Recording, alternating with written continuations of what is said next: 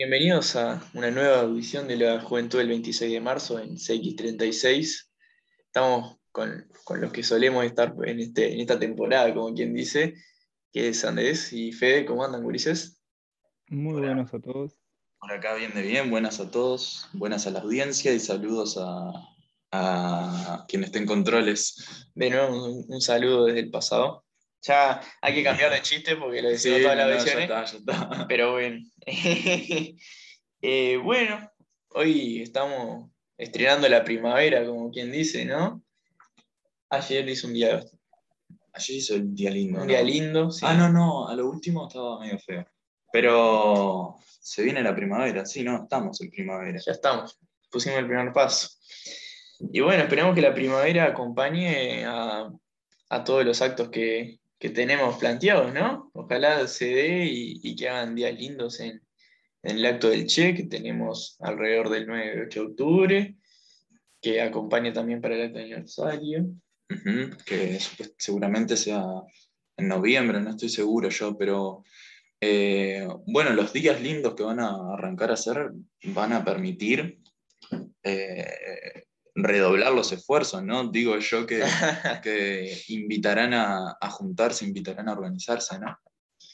Sí, esperemos que sí, ya como dijimos que veníamos poniendo un pie en la presencialidad, ya poner el otro, ¿no? Como quien dice. Eh, ahora con, ya no tenemos excusa ni del frío, ni, ni, de la lluvia, ni nada. Y bueno, está ahí el tema ¿no? de, la, de la pandemia que, que, que nos ha alejado, ¿no? que nos ha distanciado, que, bueno, por suerte cada vez viene más, eh, viene amainando, ¿no? Y se viene calmando y, eso también permite que podamos ir retomando la organización y también invitar desde acá a, esas personas que, están un poco alejadas, que, vuelvan, que retomen el contacto con, la organización, con, con el barrio, eh, con el movimiento, ¿no? 26 de marzo, sea donde sea, ¿no? Sea del lugar, estén donde estén. sea del lugar donde estén. La primavera nos toca a todos. Sean, y, sí, también sean jóvenes o sean, o sean ya mayores, ya mayores, ya adultos. los jóvenes también son adultos, ¿no? Hay una distinción. ¿Cómo es? Pero en definitiva eso, los días van a empezar a estar lindos. Novedad, noticia. Ah. Noticia. Para nosotros, como juventud del movimiento 26 de marzo, esto nos viene bien porque eh, tenemos un acto, ¿no? Tenemos el acto en homenaje al Che que, realizamos todos los días, ¿no? Todos los días, todos los años, perdón. todos los días un acto. El acto no lo hacemos, pero todos los días tenemos presente ¿no? el, valor del Che y lo que significa el Che, ¿no? Claramente, sí, sí. Como hombre nuevo también este, como ejemplo de hombre nuevo. Eh, este acto, bueno, eh, eh, es, como juventud y unidad popular, o sea, nos coordinamos además con, las demás juventudes que integran la unidad popular y eso, y eso también es valorable porque permite, permite un contacto que, no, siempre no siempre está, ¿no? Y es importante mantener entre los jóvenes, ¿no? Exacto. Bueno, el acto va a ser el 8 de octubre, como, como todos los años, cada viernes. O sea, no todos los años cada viernes, pero todos los años lo hacemos alrededor del 8 de octubre. Seguramente a las 19 horas, así que vayan, vayan ahí marcándose la agenda, reservándose el lugar. Y bueno, se está coordinando, como dijiste, con las otras juventudes. Y bueno, también pronto vamos a tener novedades e información al respecto del acto, ¿no? Probablemente se vaya a hacer en la fonoplatea. Seguramente. Eso igual, el, acá la estamos tirando, pero claro, vamos a ir acomodando detalles y, eventualmente vamos a, va a llegar la, propaganda, ¿no? la, invitación, oficial, Va a llegar la invitación con todo lo, lo oficial. Pero bueno, les, decimos a, los compañeros y, y la audiencia escuchando. Que, estén atentos, que vayan agendándose el 8 de, octubre como, fecha. Exacto. Y, además está bueno, ¿no? Volver a, esto con, las posibilidades que, abre un acto, ¿no? Bueno, sí, el, año pasado, si mal no recuerdo, fue un acto precioso, eh, donde hubo música en vivo, hubo cantina, uh hubieron las palabras eh, hermosas de, de, los compañeros Yumi y, y Michael de- Sí, de- sí, sí. Del, del PCR. Eh, mm, yo me acuerdo de la cantina de las empanadas, qué ricas que estaban. las empanadas. las empanadas. A ver si repetimos esta vez las, las empanadas fritas en grasa. sí, Tentador. yo no, me, acuerdo de, de- de- de la- de las palabras del compañero Yumi que sinceramente emo- emocionaron a más de a uno, sí, sí, a más de uno, si mal no recuerdo, Una, incluyéndome a mí. una, una oratoria aplaudida. Sí, sí, eh, ovacionada, si se quiere. Y bueno, eh, igual yo tengo, volviendo a la primavera y todo eso, yo tengo una crítica para hacerle a la primavera. Que, Que no es más culpa de la sé, Yo primavera. sé qué crítica. Es culpa de la- de- del Departamento de Urbanismo de la Intendencia de Montevideo, ¿no? Y de todos, todos, todos tienen lo mismo. Todos los, de- los departamentos. La maldita pelusa, oh, no puede ser. Ya arranca la primavera y me arranco con alergia. Yo quiero arrancar Pero eso feliz. por los árboles, Agus. Claro, la pelusa de los árboles, sí, sí.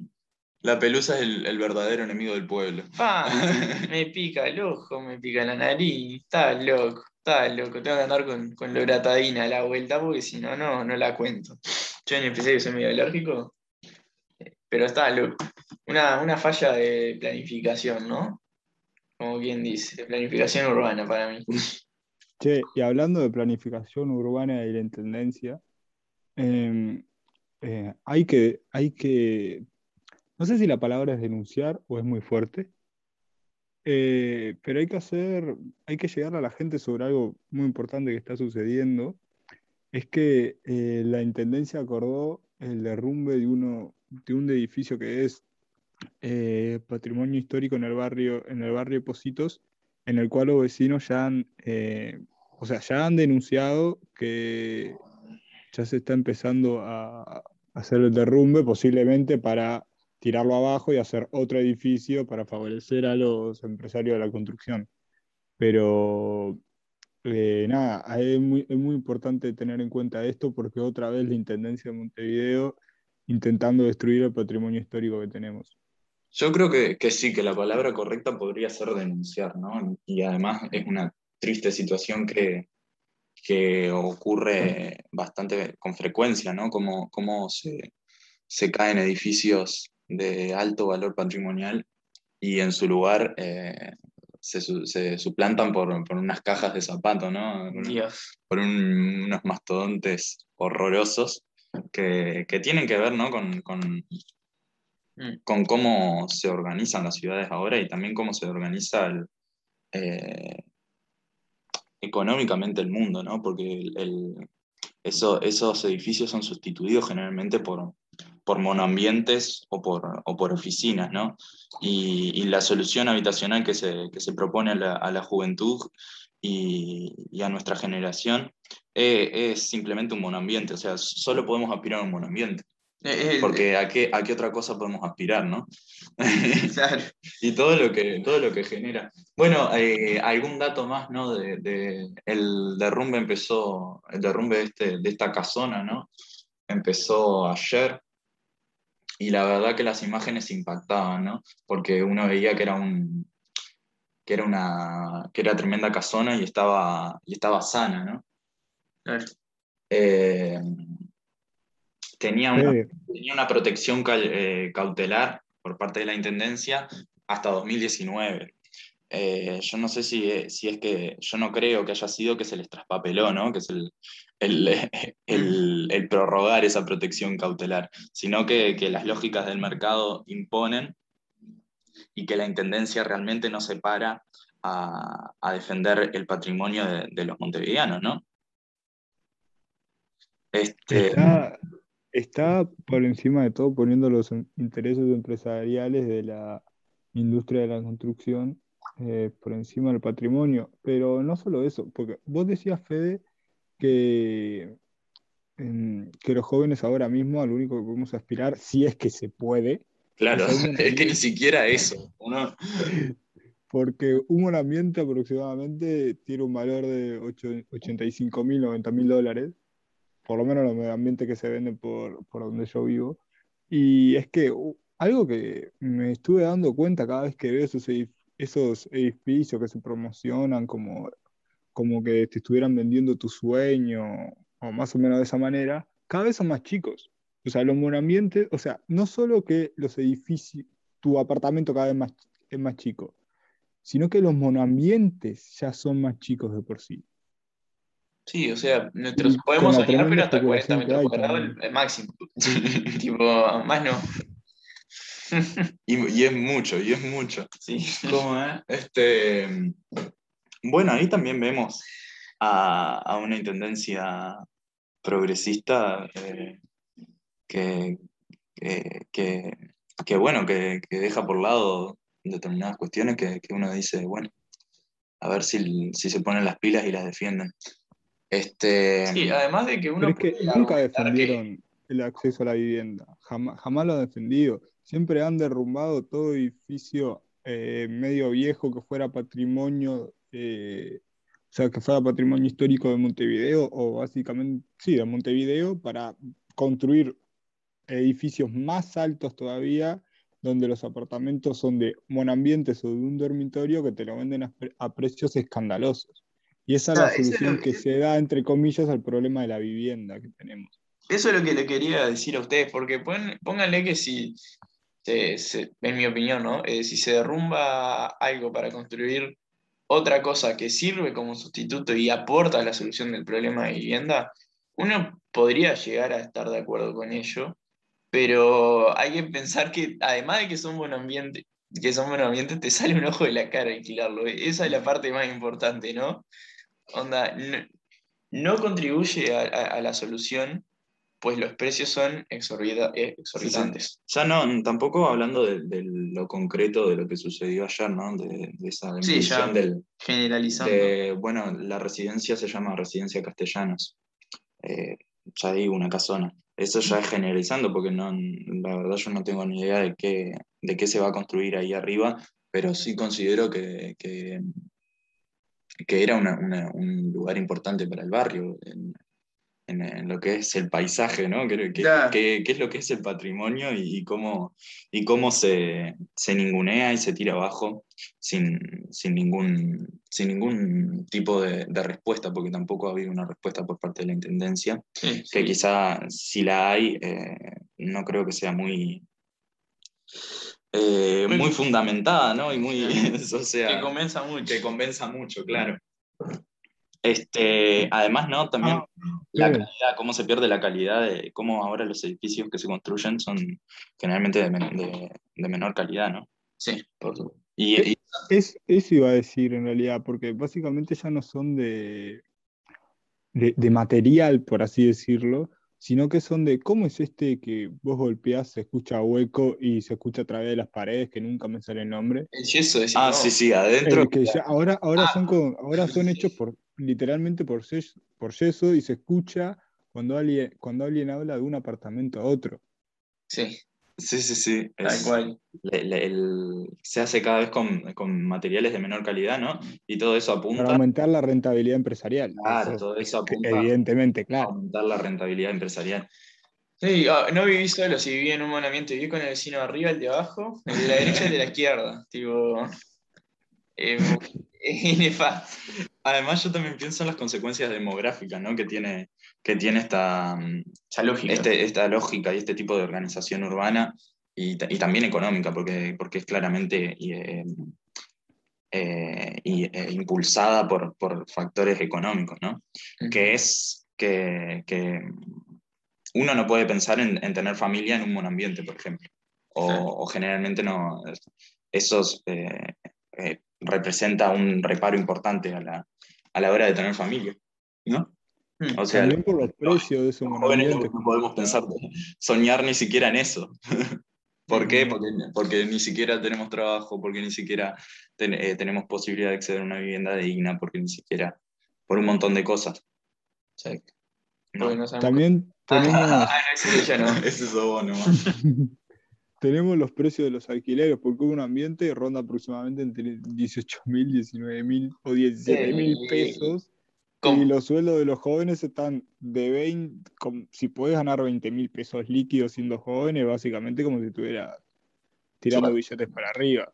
No. Sí, no, bueno, contrastarlo con el sueldo mínimo ya alcanza, es, bastante claro que, se te va casi que un 80% del, del sueldo De un sueldo mínimo. Eh, no, no, un sueldo mínimo no alcanza, es 17 mil pesos el sueldo mínimo. Y es nominal. O sea, sin Sí, descuentos. Un buen ambiente te sale eso.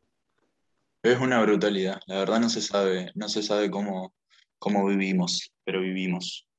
Pero, y- y hay una cosa, vieron que de- desde hace unos años, hace unos años, mejor dicho, hubo gente del, cuando el frente era gobierno, creo que era del PSU, si no estoy mal, que quería plantear como una ley de alquileres para regular los precios.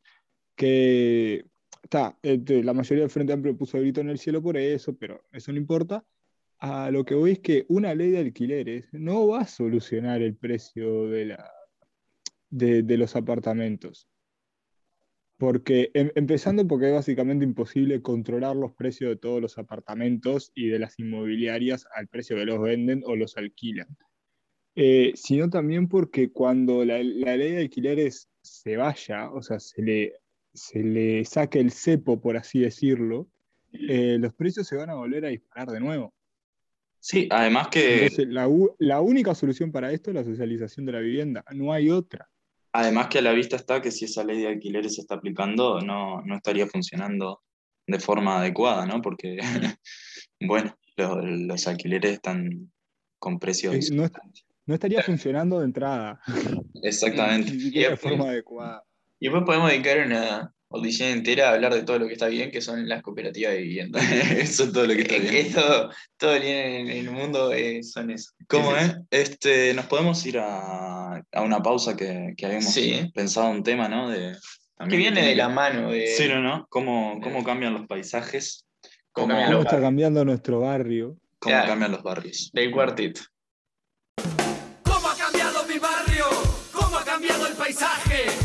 Casita de los viejos es un salón de masaje.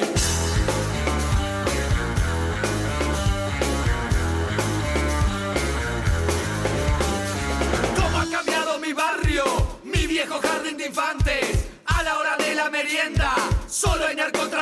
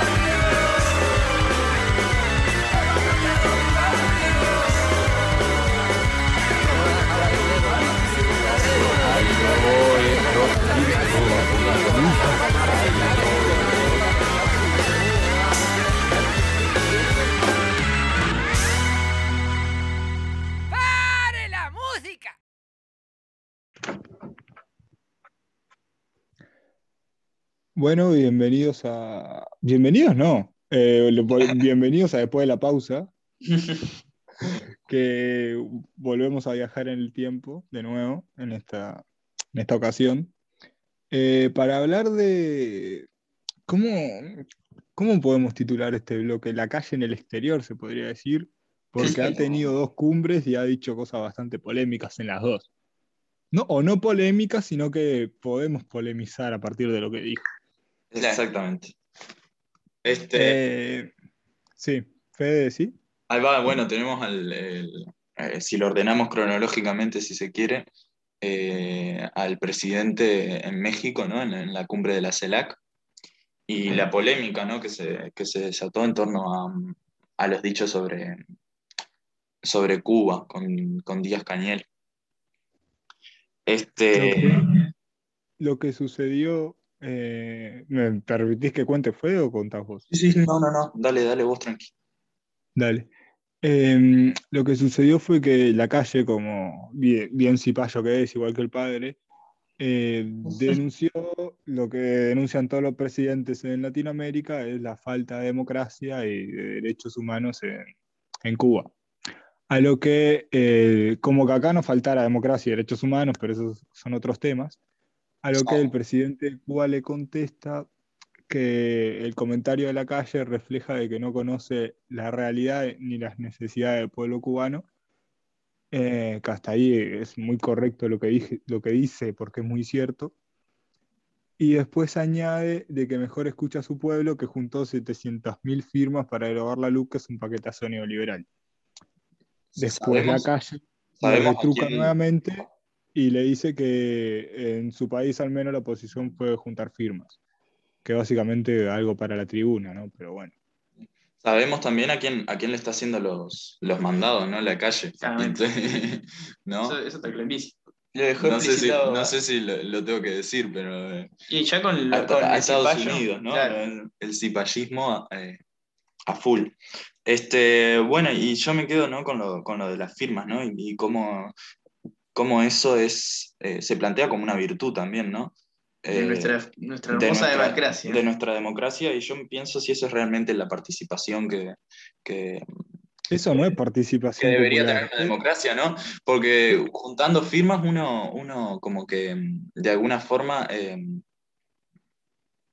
organiza, Se, la, dese- organiza la, la disidencia, ¿no? No sé cómo decirlo, pero se desentiende de la posible. política juntando firmas, porque cree que sus problemas se van a solucionar con Claro. eso, o porque piensa que es suficiente para que se solucionen sus problemas si es que pueden llegar a solucionarse. Que es básicamente la desmovilización de la gente y la desorganización también, porque vos para juntar firmas no necesitas organizarte, vas a un puesto y firmás y ya está, son cinco minutos. Yo creo que apacigua la, la movilización que, y movilizaciones que son justificadas por, la- por, la- por las profundas condiciones sociales que, que, que vivimos, ¿no? O sea, las firmas no se comen, las Claro. firmas no dan trabajo. Entonces también Con podemos, firmas no hace la revolución. exacto, y también podemos eh, problematizar eso de las firmas, tipo las firmas como, como virtud de la, de la democracia. Yo no creo que sea tan así, ¿no? Yo Sí, no o, que- como virtud de la democracia liberal, ¿no? Sí, sí, de- siempre hablando de democracia burguesa. Sí. O sea, es lo que nos queda. Bueno, salir a firmar. bueno, nosotros después- le encajamos lo que queramos si ustedes tienen el privilegio de poder salir a juntar firmas. Está, perfecto. Quedamos así. Y después. Hay una cosa. Que la calle es muy paradójico lo que dice, porque por una parte dice que al menos en, o sea, en Uruguay la, oposición puede juntar firmas y por eso condena a Cuba, porque para él es una dictadura, pero a China la abraza, le da muchísimos abrazos y besos al embajador chino en Uruguay.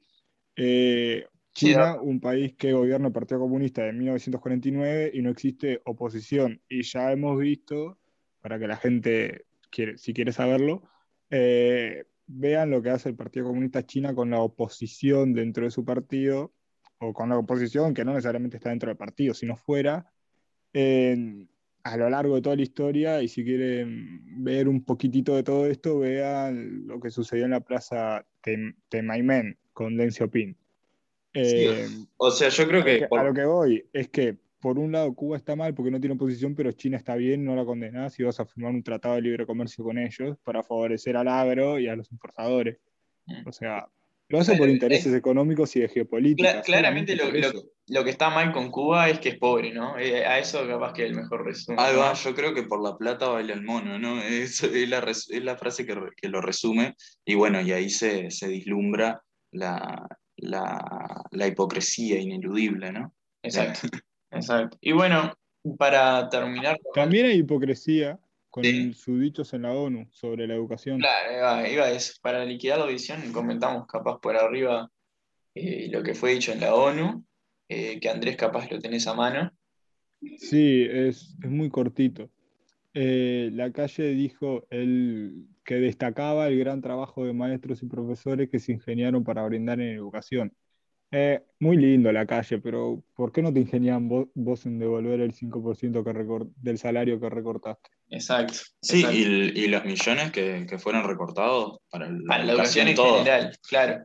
Bueno, no Ya sabemos cómo es. Entonces, lo que queda claro es cómo de, de- de la frontera uruguaya para afuera es el mejor presidente que ha tenido la historia del Uruguay.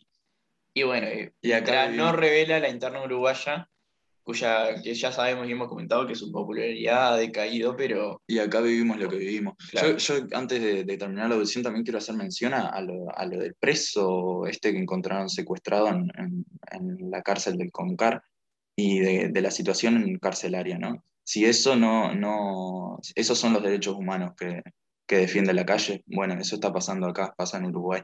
claro. Y no sé, capaz que tenemos que ir cerrando, ¿no? Sí. ¿Te parece? bueno, agradecemos nuevamente que, que nos hayan acompañado hasta el final y les Nos dejamos, quedaron temas en el tintero, Sí, capaz, sí. pero bueno, los retomaremos en próximas audiciones. Y bueno, siempre. dejaremos, dejamos las redes que buscando Juventud del 26 de marzo en cualquiera de los buscadores de redes sociales nos van a encontrar, excepto en Pinterest, que no No, tenemos, ahí. Twitter, Instagram y Facebook. y bueno, nos despedimos. Hasta la semana que viene. Hasta el jueves. Hasta el jueves que viene.